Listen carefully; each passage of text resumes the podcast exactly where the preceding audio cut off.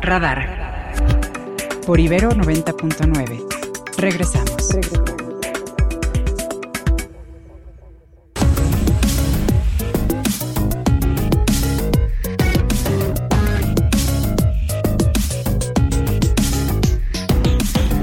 Ocho con once minutos, ocho con once. ¿Y qué ha pasado en la mañanera de hoy? Por si estaba usted con el pendiente, pues ya sabe que Ernesto Osorio se levanta todas las mañanas con la ilusión de escuchar la mañanera para contarle a usted lo más relevante que se dice ahí. Ernesto, ¿cómo estás? Muy buenos días. Así es, mi querido Mario, ¿cómo estás? Órale, un Phil- Muy buenos días. Vamos con Phil Barrera hasta el enlace. Bueno, quien no me entendió, que Totalmente, le googleé un día a un. Phil Barrera para que sepa de qué estamos hablando. A ver, va, va, toma dos, Ernesto, toma dos porque esa estuvo un poco accidentada. Vamos con Ernesto Osorio, la mañanera. Ernesto, buenos días. Mi querido Mario, ¿cómo estás? Muy buenos días. Emilia y Oscar, amigos que nos escuchan, buenos días. Pues sí, ya con este ánimo, como tú dices, y mucha ilusión después de escuchar el arranque de esta conferencia matutina allá en Palacio Nacional, en donde hoy, bueno, pues se arranca con el quienes quieren las mentiras y la coordinadora de redes, Elizabeth García Vilchis, quien, bueno, destaca como notas principales de esta semana, notas que ellos consideran son mentira, que son falsedades que se publican a través de los medios de comunicación.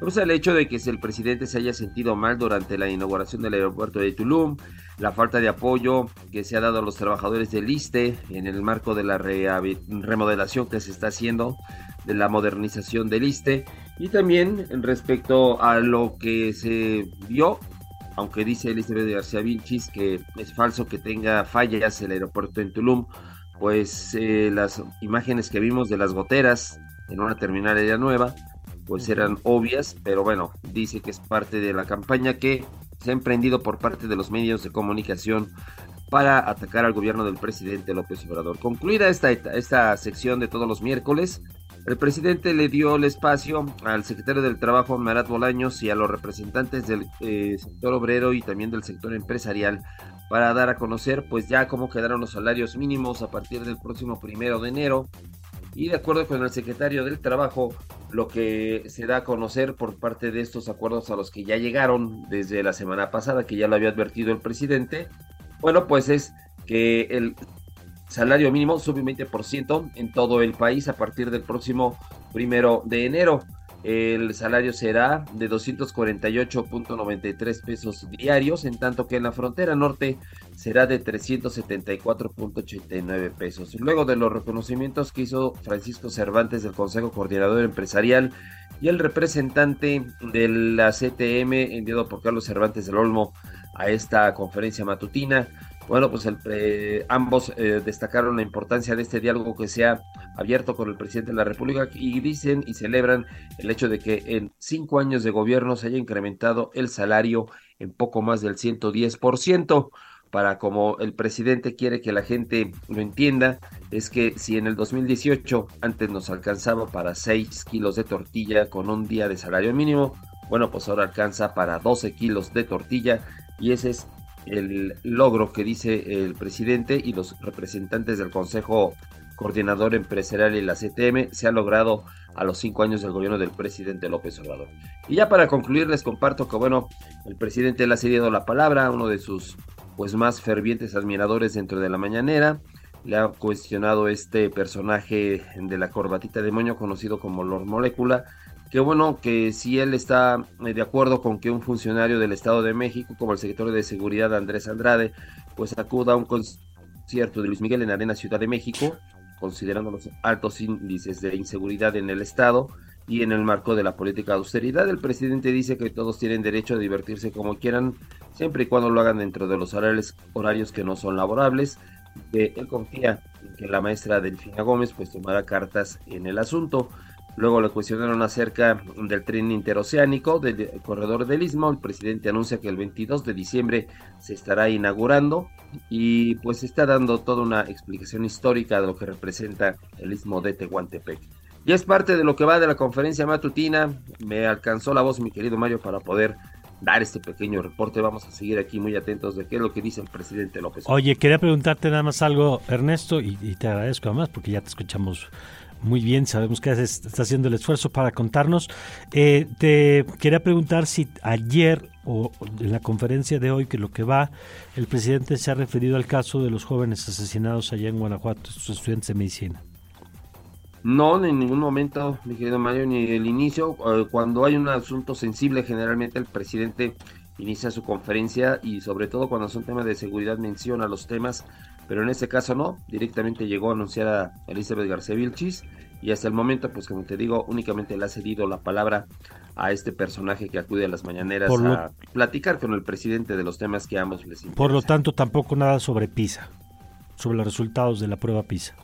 Tampoco nada sobre PISA, nada y tampoco sobre lo que resolvió el ministro Laines, que pues si es que llega a hablar de él, pues ya esperaremos qué es lo que dice respecto a ese resolutivo de suspender ya definitivamente lo de los fideicomisos. De acuerdo, pues sí, son los temas, digamos, de los que sería importante conocer cuál es la postura del presidente. Gracias, Ernesto. Volvemos contigo un poquito más adelante. Gracias. Gracias, Ernesto Osorio.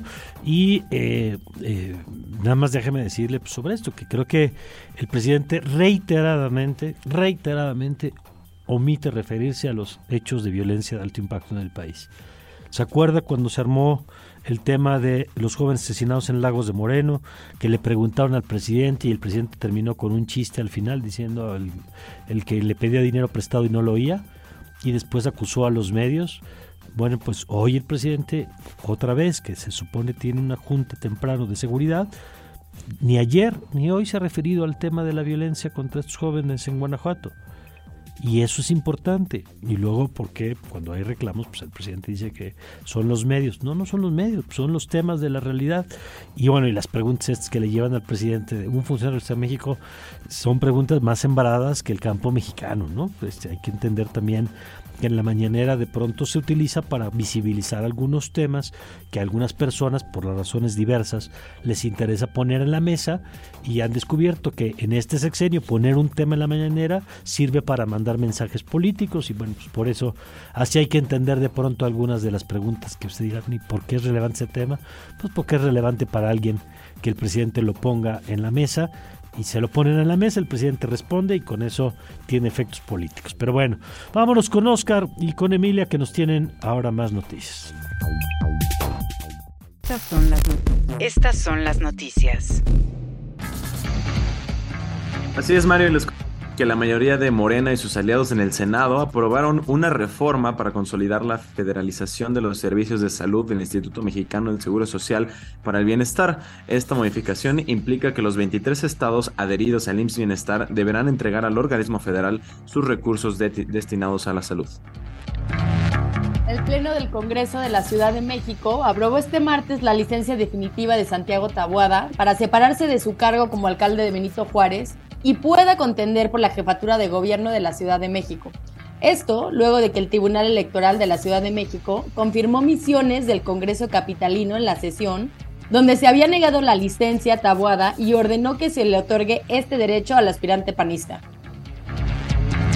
También solo uno de cada tres estudiantes de nivel básico cuentan con los conocimientos básicos para enfrentarse a la vida, esto de acuerdo con los datos de la prueba PISA que el nivel educativo de los países miembros de la OCDE. Esto fue lo que comentó al respecto hace un momento aquí en Radar 99 Luis Medina Wall, coordinador del Doctorado Interinstitucional de Educación en la Ibero. Para quien no esté familiarizado con esta prueba, pues quizá no les diga tanto los números, pues, pero básicamente lo que nos dice es que tenemos un, eh, un rezago muy importante en los conocimientos básicos indispensables que deberíamos de estar manejando en este momento. En particular yo creo que destaca, por ejemplo, la diferencia que en el 2006 el 53% de los estudiantes en matemáticos, es decir, uno de cada dos, solamente lograba tener los conocimientos básicos indispensables y para esta aplicación 2022 solamente 34% de los estudiantes lograron tener conocimiento básico indispensable. O sea, casi solo uno de cada tres de todos nuestros alumnos tiene los conocimientos básicos indispensables. Es correcto, eso es lo que se refiere, que tenemos solamente uno de cada tres estudiantes que tienen conocimientos básicos indispensables. De nuestro portal, de nuestro portal.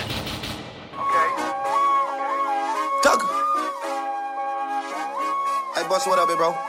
I got you five. From the dead. Uh, gotta go to a little cabin. Picking up a hundred thousand dollars. And I want it all cash. Uno de los raperos más representativos de la morbida neoyorquina, Busta Rhymes, se codea con un elenco de artistas más jóvenes, quienes experimentan un enfoque de producción actualizados con productores que se hicieron famosos en la primera década del siglo XXI. Conoce Blockbuster, la nueva producción de esta banda que ya puedes encontrar como uno de los discos de la semana en nuestra página www.ibero99.fm. Bitch thing bad for the still to the little nigga. Scanner 360. Nos vamos con información internacional. El fiscal especial que investiga Donald Trump, Jack Smith, acusó al expresidente de enviar a integrantes del grupo extremista Proud Boys y otros partidarios enfurecidos al Capitolio el día 6 de enero del 2021 para evitar que Congreso certificara la elección de Joe Biden. El fiscal explicó que el motivo e intención del expresidente era obstruir la certificación del Congreso de la victoria electoral de Biden. América Latina. El expresidente de Perú, Alberto Fujimori, condenado en el 2009 a 25 años de prisión por los casos de tortura, secuestro y homicidio, será excarcelado por el Instituto Nacional Penitenciario luego de la resolución del Tribunal Constitucional que ordenó su inmediata libertad. Escuchemos el reporte de Radio Francia Internacional.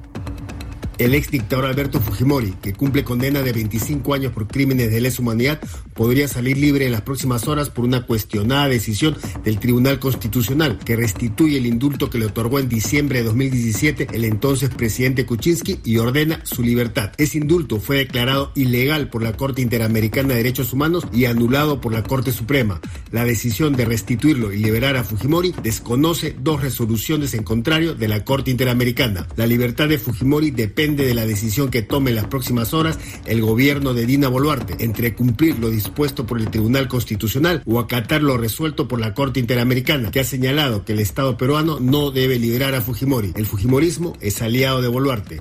El ex dictador de 85 años, que gobernó entre 1990 y 2000, fue condenado en 2009 por los casos de Barrios Altos y La Cantuta, en los que un escuadrón de la muerte, que operó bajo órdenes de su gobierno, asesinó a 25 personas, entre ellas un niño. Un lado, frente al penal donde Fujimori está preso, decenas de fujimoristas esperan en ambiente de celebración la salida de su líder. Por otro lado, se han dado movilizaciones de protesta contra la liberación del ex dictador. Desde Lima, Perú, Carlos Noriega, Radio Francia Internacional. Bueno, y si estaba usted con el pendiente, la revista Time que cada año publica la persona del año, pues, oh sorpresa, Taylor Swift es considerada por la revista Time como la persona del año. Dice, entre otras cosas, el texto en el que anuncia esto, dice, ¿cuántas de tus conversaciones que has tenido este año han salido en torno a Taylor Swift? ¿Cuántas veces viste su fotografía mientras navegabas por su teléfono? Y, y si compraste un boleto o compraste un boleto para verla en vivo o en sus en, el, en la película que pasaron en los cines. Sin duda, bueno, pues se puede estar de acuerdo con muchas cosas o no, en términos musicales o en términos de... Pero que es un fenómeno de nuestro tiempo, es indudable, una de las figuras más influyentes, lo hemos visto en múltiples campos, entre otros hasta en la política, como vimos el activismo de las Swifties en Argentina, o lo vimos ahora con el tema de la elección, en donde seguramente habrá de jugar un rol interesante el número de jóvenes que participen en política y eh, se inscriban para votar.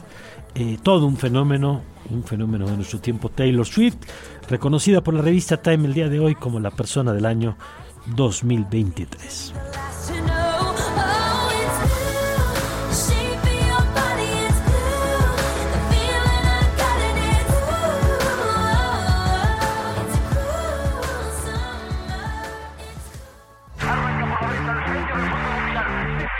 El mundo a través del deporte.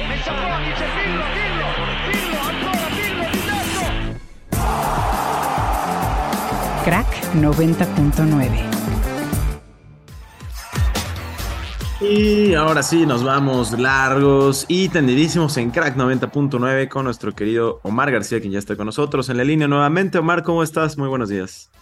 Hola, querido Oscar, querido Mario, querida Emilia y por supuesto quienes siguen con nosotros en esta mañana de Radar. Muy buenos días. Pues ya que estamos hablando de la revista Time, también el día de ayer se publicó que Lionel Messi fue eh, el atleta del año, de acuerdo a esta publicación. Interesante en un año donde quizá el éxito deportivo no le ha sonreído de tal manera, ¿no? Eh, por supuesto, la estela de su campeonato del mundo en diciembre pasado todavía sigue latente y es que, bueno, obviamente también de llamar la atención su traslado de París hacia eh, su actual club, allá el Inter de Miami, lo que sigue en eh, la parte deportiva, pues paso perfecto con la selección eh, argentina o casi perfecto con el primer lugar de las eliminatorias mundialistas, por ahí una derrota frente a la selección de Uruguay, pero bueno, con paso firme rumbo al Mundial de 2026 y sobre todo justo un poco lo que hablaban sobre Taylor Swift, pues bueno, ahora Lionel Messi también en cuántas conversaciones deportivas claro. y no, Oye, no apareció. nada más cuántos partidos, cuántos estadios se vendieron para ver a Messi desde que llegó su fichaje a Miami. Sí, recordarás, querido Mario, que lo platicamos, eh, cómo se incrementó el precio de los boletos, ¿no? Que antes rondaba los 15 dólares eh, para poder ver al Inter de Miami en un escenario muy pequeño en esta ciudad al sur de la Florida y ahora rondan ya los 300, 500 dólares por partido y esto ya sin considerar otros escenarios. Entonces, bueno, por supuesto, la mesimanía en tope, además, por supuesto, con este octavo balón de oro que le entregó eh, la revista France Football, que es uno de los reconocimientos más importantes que tiene el balompié. Por otro lado, y hablando de fútbol europeo, ayer terminó la fase de grupos de la Liga de Naciones Femenil de la UEFA España y Suecia, que vaya encontronazos que se han eh, dado en este 2023. Ayer 5 por 3 la victoria para el conjunto Escarlata. También Irlanda 6 por 1 derrotó a Irlanda del Norte. Francia 1 por 0 el triunfo sobre Portugal. Gales y Alemania empataron a 0 en una de las sorpresas de la fecha, sin lugar a dudas. Y en las dos rivalidades regionales, Países Bajos derrotó 4 por 0 a Bélgica. E Inglaterra se despachó con las ya descendidas escocesas 6 eh, por 0. Por otro lado, ya tenemos semifinales en el In-Season Tournament de la NBA. Ayer los Lakers de Los Ángeles sacaron la victoria 106-103 sobre los Suns de Phoenix, mientras que los Bucks de Milwaukee también aprovecharon una muy buena noche de Giannis Antetokounmpo, el triunfo 146-122 sobre los Knicks y con esto, bueno, pues el conjunto de Milwaukee se están enfrentando a los Pacers de Indiana y los Pelicans de New Orleans harán lo propio frente al conjunto de LeBron James. Por otro lado, resultados de la Liga Mexicana del Pacífico. Ayer los Naranjeros de Hermosillo eh, eh, no pudieron sostener ahí esa ventaja momentánea sobre los Sultanes de Monterrey, que en la decimoprimera entrada se llevaron el triunfo 4 por 3. También eh, las Águilas de Mexicali 7 por 3, el triunfo sobre los Mayos de Navojoa, los Charros de Jalisco, también victoria 6 por 3 sobre los Cañeros de los Mochis y Ciudad Obregón 3 por 2, el triunfo sobre Guasave. Y ya que estamos hablando de béisbol, una buena noticia y con esto cerramos este largos y tendidos. Alex Verdugo eh, será una de estas estrellas de las ligas mayores de béisbol que tendrá el privilegio de vestir las dos, las dos franelas de la rivalidad más importante en la Gran Carpa. Y es que después de varios años con los Medias Rojas de Boston ahora formará parte de las filas de los Yankees de Nueva York que intercambiaron a Richard Fitz, Greg Bysert y Nicholas Jurich para que vayan rumbo a Boston. Verdugo tuvo un porcentaje de 264, 13 cuadrangulares, 13 dobles, 5 tripletes, 54 eh, carreras impulsadas y 81 carreras anotadas en 142 partidos que vio actividad en el 2023. Uno de los roles eh, pues habituales en el elenco de Boston, sin embargo pues ahora estará del otro lado en esta rivalidad y bueno pues también por supuesto la buena noticia de tener a un mexicano en la novena más mediática y eh, una de las marcas mundiales del mundo del deporte, ¿no? No, bueno, va a ser, ojalá se refleje en los resultados después de una temporada para el olvido de los Yankees. Ojalá sea parte de lo que necesite para darle una historia diferente a sus aficionados. Sí, la verdad es que creo que sienta bien la llegada de, Verdugo, sobre todo es uno de estos peloteros eh, pues bastante constantes, ¿no? Quizá no tiene las grandes, eh, los grandes números, las grandes estadísticas, sin embargo es un jugador en el que puedes contar eh, al momento de necesitarlo sobre todo en el plato y sobre todo a la ofensiva, que fue el gran problema de los Yankees esta temporada, además de ser un jardinero también bastante, bastante regular y con muchas herramientas. Muy bien, pues gracias Omar, gracias por la información. Seguro, querido Mario, pues ya nos escuchamos el día de mañana. Ya saben que me pueden encontrar en arroba Mar RX. Les mando un fuerte abrazo. Gracias, abrazo de vuelta. Y ahí está la noticia de Verdugo, la llegada con el jersey de los Yankees. Y antes nada más ir con Poncho Basilo, ¿tenías un dato rápido sobre las personas de, del año de Time, este Oscar? Sí, Mario, justo para recordar quienes también han sido nombrados como personas del año. El año pasado fue el presidente de Ucrania, Volodymyr Zelensky. También el año antepasado, Elon Musk y ha estado Greta Thunberg y el Papa Francisco, entre otros más. Muy bien, ahí están datos de contexto. Muy, muy bien, querido Oscar, gracias. Y nos vamos ahora sí con Político MX. Político MX. MX. Vámonos con Alfonso Basilio. Poncho, querido, ¿cómo estás?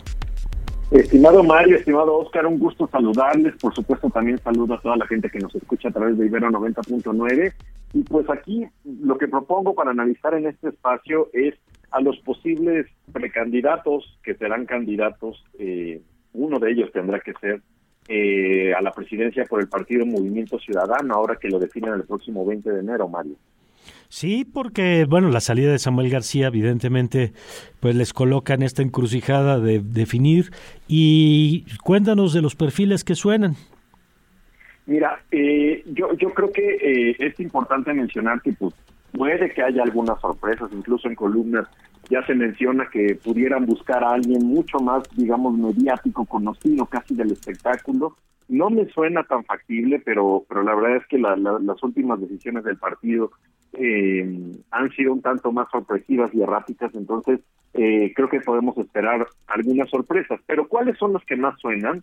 Suenan, eh, y, el que más ha estado, eh, sobre todo en, distintos artículos y columnas de opinión, mencionado es Jorge Álvarez Maínez, es diputado federal, coordinador de la bancada de MC, es joven, ¿no? Él, digamos, proviene de, de, del grupo de Dante Delgado, está bien posicionado dentro del partido, creo que, digamos, tiene un perfil que pudiera ser. No, definitivamente no tiene tampoco un, un perfil mediático como el de Samuel García, ¿no? Pero eh, sí, sí pudiera eh, estar en ese, en ese rango.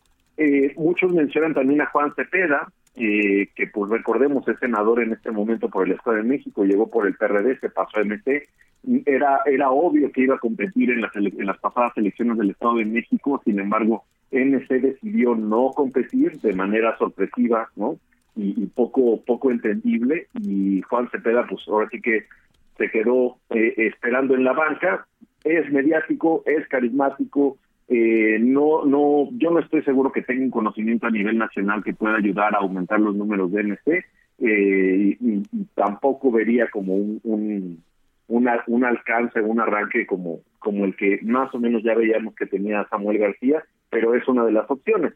Eh, hasta ayer todavía se mencionaba mucho a la senadora Patricia Mercado, que recordemos ya fue presidente, candidata a la presidencia de la República, pero ella misma ayer publicó un tuit en donde decía que eh, pues agradecía las menciones y, las consideraciones de algunas personas que, que le impulsaban ¿no? a lanzarse por la presidencia una vez más, ahora por MC, pero ella señaló que no, que, que no tiene un interés en, ser candidata presidencial, que su camino es en el Congreso de la Unión, pero seguramente la veremos o repitiendo como senadora o a lo mejor pasará a la Cámara de Diputados, pero bueno, ella misma se baja y pues cancela esta opción. El otro que, que se menciona es Dante Delgado, el propio Dante Delgado, que pues tú recordarás, Mario, en varias entrevistas del propio líder histórico de MC y líder actual además, pues dijo, si no, si no hay nadie y si nadie quiere, pues voy yo, ¿no? Eh, pero pues la verdad es que también, con mucho respeto a Dante Delgado, pero pues si están hablando de lo nuevo, ¿no? De que lo nuevo es imparable y que MC representa la nueva política, pues Dante digamos que no es no es la mejor imagen para eso. Eh, más allá más allá del tema de edad, sino de, de, de, lo que él ha hecho y de, y de la historia que tiene, ¿no? Eh, creo que creo que ahí están. Ahora, hablando en mesas, ¿no? Varios mencionaban, bueno, ¿y qué tal eh, Luis Donaldo Colosio? A mí me parece muy difícil, él ya señaló que no. Este, a Dante Delgado le han preguntado varias veces en, estos días de esta semana este, si, lo consideraría, él dice pues que el Colosio no quiere y pues que no se le puede obligar, este, yo, yo creo que pues ahí está cancelada esa opción, no siempre existe una posibilidad en política, pero pero yo lo veo muy difícil. Y por supuesto Enrique Alfaro, que era el, candidato natural hasta hace unos años, pero ahora pues digamos con toda la, la riña que hubo por la candidatura de Jalisco, pues él también ya salió a hablar y dijo yo reitero que yo me retiro de la política, no tengo intención de postularme y pues así se queda, ¿no? Entonces creo que tiene opciones limitadas, ciertamente tiene muchos militantes, movimiento ciudadano de, de, de donde podría echar mano, pero, pero digamos, para los números que busca, para tener un, alcance real, eh, ya no sé siquiera si para competir verdaderamente por la presidencia, pero digamos, para tener un, una participación, eh, digamos, eh, destacada en esta, en esta elección, que sería de tres, aunque ahorita parece de dos, eh, pues tienen que buscar un perfil idóneo, Mario. De acuerdo. Bueno, pues vamos a ver qué viene eh, con eh, MC, cómo terminan resolviendo este tema. Interesante lo que dice sobre lo que pudiera significar. El caso de Ivonne Ortega, por cierto, también está en la, en la empezando a sonar y bueno, vamos a ver eh, qué pasa con este asunto. Gracias, querido Alfonso. Un fuerte abrazo, Mario. Sigan a Paul, a Político MX, ahí está toda la información de NSA, pero también de los otros partidos y de todo lo que va en la carrera presidencial. Perfecto, gracias. Fuerte abrazo. Fuerte abrazo para nuestro querido Alfonso Basilio, socio director de Político MX. Radar. Radar 99. Bueno, y nos vamos ahora, como le contamos desde temprano, con Carlos Bravo, regidor, a quien me da mucho gusto saludar. Querido Carlos, ¿cómo estás? ¿Qué hola Mario? ¿Cómo estás? Muy buenos días, gracias por el espacio. Oye, muchos temas que platicar contigo, pero yo quisiera empezar con el asunto de Samuel García, el episodio de Samuel García, la, la novela o el reality show, creo que es un género que le va más al gobernador de Nuevo León, más que la telenovela. Eh, ¿Cuál es el saldo de esa temporada llamada Mi campaña presidencial? Híjole, hermano. Eh, yo creo que es la verdad un saldo muy malo. Justo ahorita, este, esperando tu llamada, estaba de entrada revisando el Poll de Oráculos, porque he escuchado mucho estos días que no, Samuel estaba despegando, e incluso algunos que ya se, avientan este, ya ese salto, digamos, al vacío de la posverdad, decir, ya había rebasado a Xochitl, ¿no? Y pues no es cierto, no es cierto nada de eso. O sea, solo hay una encuesta, eh, la de Encol, que registra como un salto importante este, de Samuel García. No que alcance a Xochitl, pero bueno, sí que llama la atención, pero todas las demás lo ubican pues más o menos donde empezó, entre el 5 el 10%. Entonces, la verdad, de entrada, creo que es el, primer, digamos, la primera víctima de todo esto es la verdad.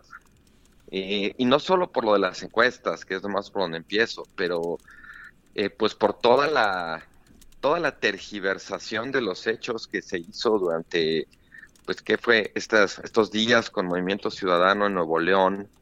Donde se dijo, se, utilizaron como fragmentos de los votos particulares o citas aisladas de las resoluciones de la Corte o del Tribunal para, eh, supuesta, para decir que supuestamente la Corte o el Tribunal estaban obligando a que se nombrara a alguien que quisiera movimiento ciudadano, que fuera el, de su partido, que fuera alguien que quisiera el gobernador, eh, o que se tenía que hacer por consenso, como dándole un poder, una suerte como de poder de veto a Movimiento Ciudadano en el Congreso, en fin, o sea, realmente una cosa muy sorprendente, eh, pues cómo estaban completamente tergiversándolo todo.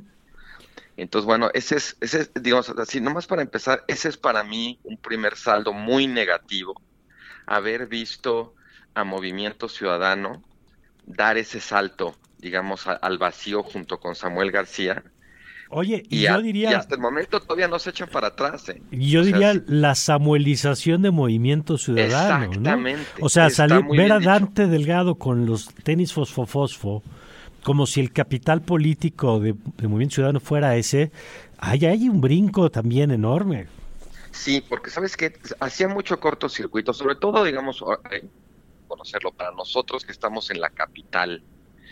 Eh, y donde Movimiento Ciudadano ha desarrollado, digamos, una imagen o un discurso de ser un partido, digamos, progresista, diverso, socialdemócrata, de izquierda, y de pronto nos ponen a Samuel García como candidato, eh, que no tiene ninguno de esos atributos, ¿no? Más bien es un candidato que apela, yo creo, como al voto un poco eh, antisistema, a un voto desencantado, indiferente, eh, quizás un voto también medio conservador, misógino, machín, ¿no?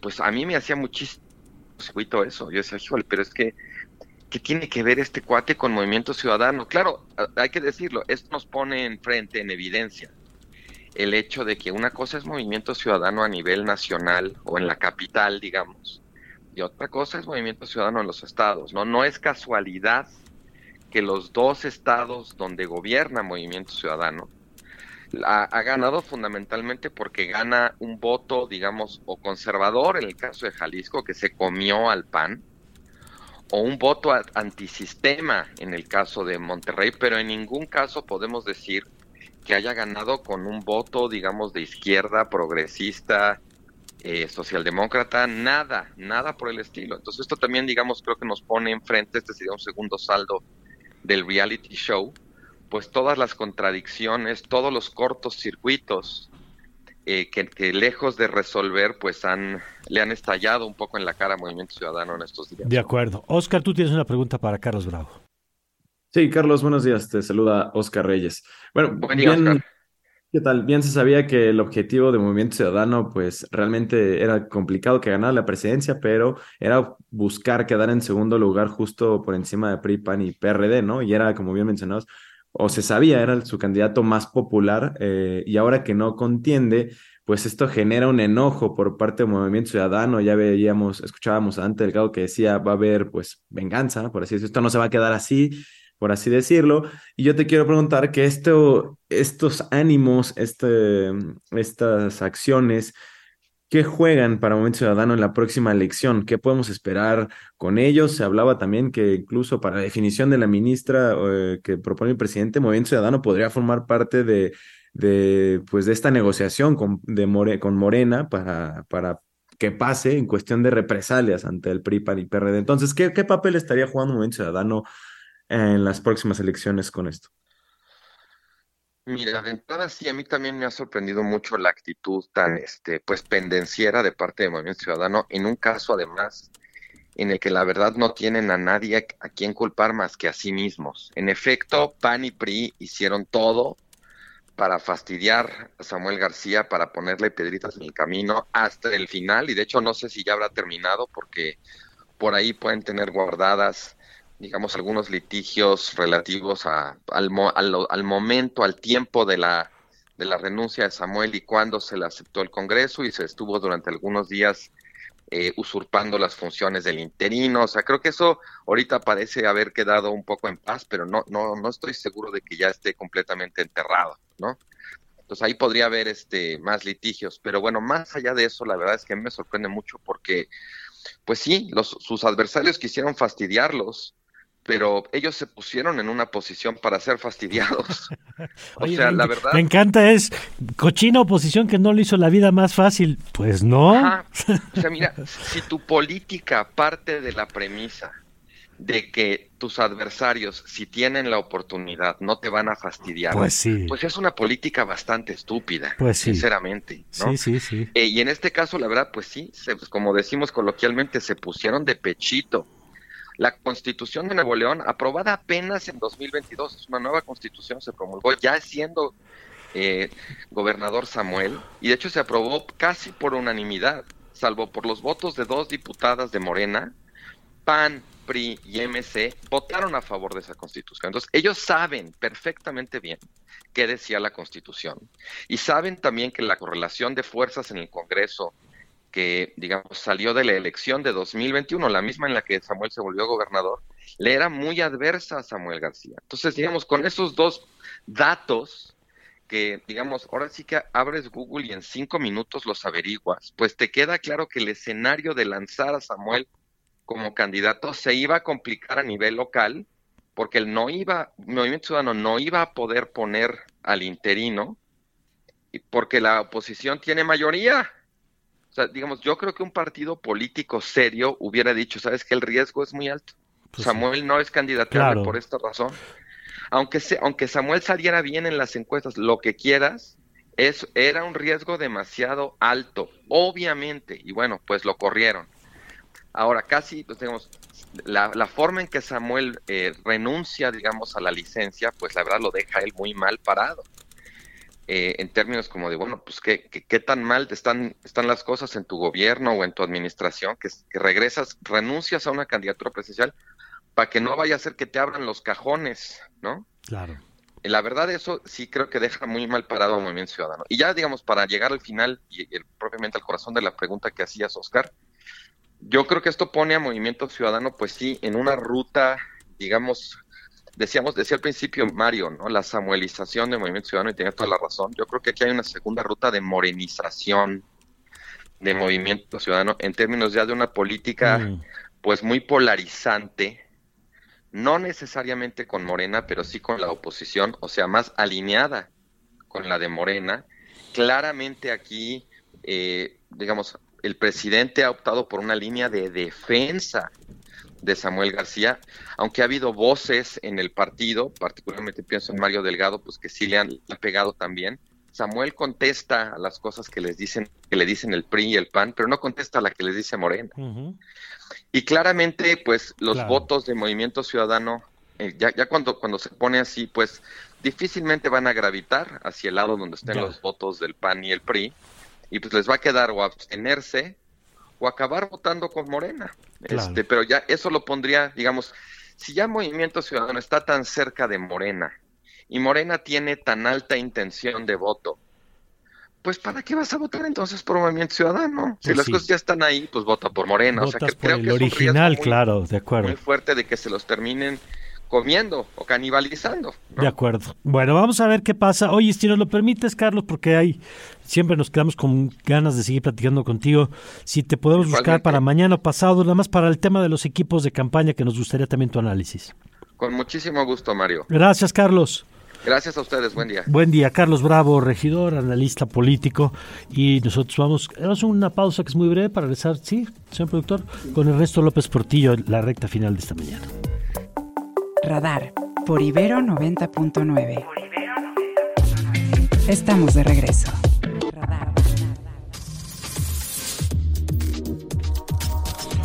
Querido Ernesto, buenos días. Ernesto López Portillo, cuéntanos qué nos traes esta mañana. ¿Cómo estás, Mario? Buenos días. Bueno, pues como anunciamos, se llevó a cabo la conferencia internacional sobre reducción de homicidios. Y bueno, pues fueron jornadas eh, dolorosas en algún sentido, con denuncias eh, pues terribles respecto a la violencia homicida en varias zonas, varias regiones, estados de la República. Fue una fue un encuentro de, de saberes y de resistencias sociales diversas. En este caso, la, la academia, la Universidad Iberoamericana y otras universidades convocando la experiencia comunitaria, convocando la investigación más avanzada. Y bueno, pues eh, la conferencia abrió Mario con el doctor Ignacio Cano. El doctor Ignacio Cano es una de las personas que, que más prestigio ha ganado, entre otras cosas, haciendo estudios regionales sobre la violencia homicida desde hace ya décadas. Y él abrió la conferencia recordándonos estos datos. Y uno de cada tres homicidios, Mario, uno de cada tres homicidios violentos en el mundo sucede en América Latina. Aporta a la región la tercera parte de la violencia homicida de todo el mundo, teniendo menos del 10% de la población del mundo.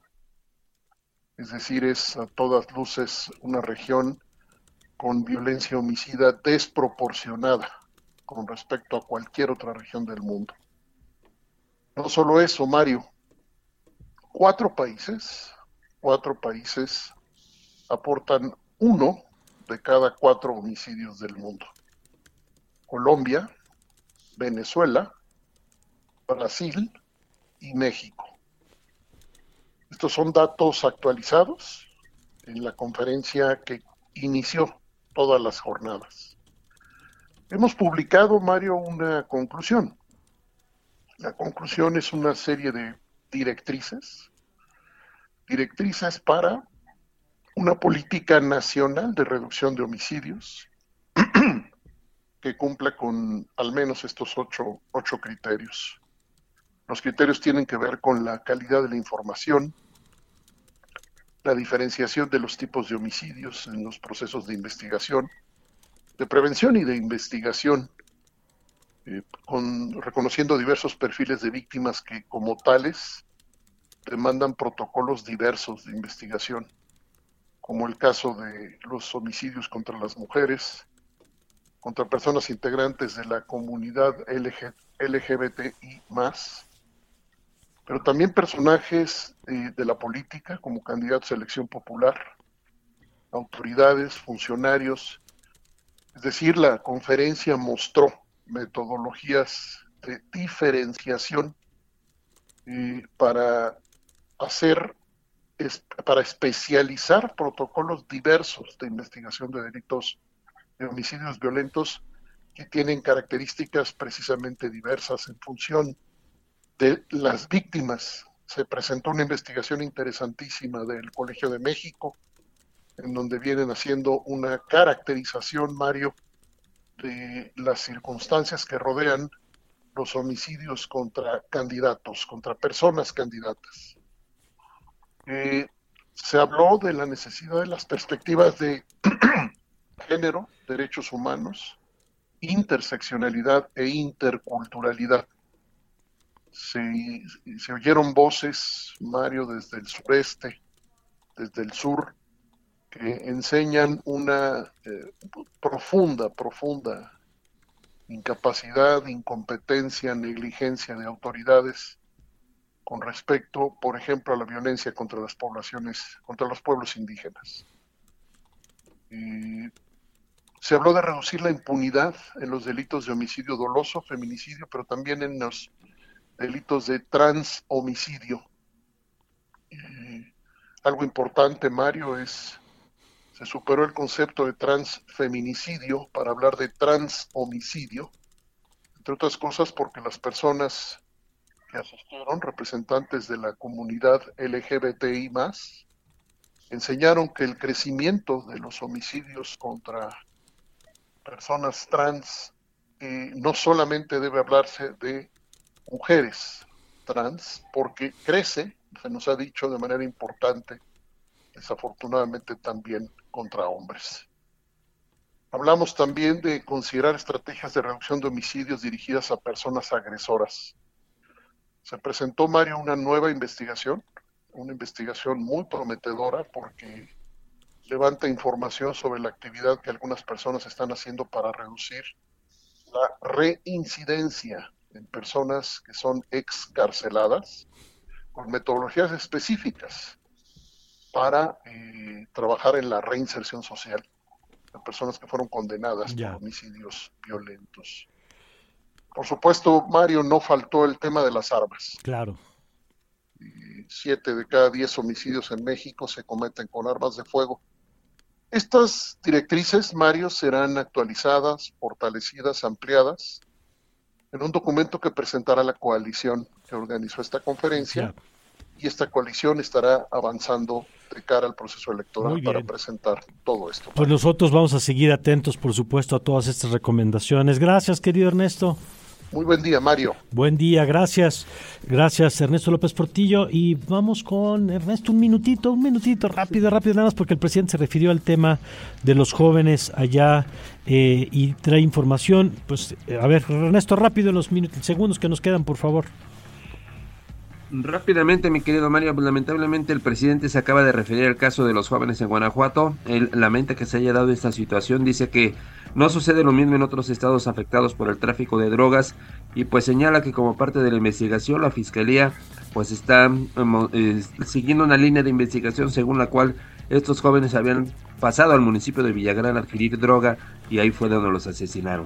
Es parte de lo que acaba de adelantar el presidente sobre estas Bueno, investigaciones. pues a criminalizar. ¿no? O sea, fue su culpa, pues, ¿para qué? Así es. Fue su culpa. Bueno, pues ahí está. Este, hay cosas que no cambian, pasan los sexenios y no cambian. Gracias, Ernesto. Buenos días. Buenos días, gracias, Emilia. Muchísimas gracias, buen día. Gracias, Oscar Reyes. Gracias, Mario. Excelente día. Gracias, Emilia, a toda la gente que nos acompañó. Gracias a los que nos compartieron sus mensajes, gracias a Rodrigo por el, el Lolita Ayala, entre otros. Gracias. Mañana los leemos con calma, que ya el productor está a punto de echarme algo encima porque ya nos vamos. Les dejamos en buenas manos con el vórtice, le esperamos mañana desde las 7 de la mañana. Yo soy Mario Campos y le deseo, como siempre, que tenga usted un magnífico, pero un magnífico día. Ibero 90.9 los acontecimientos del día y las voces más actualizadas. Todos captados por Radar 90.9.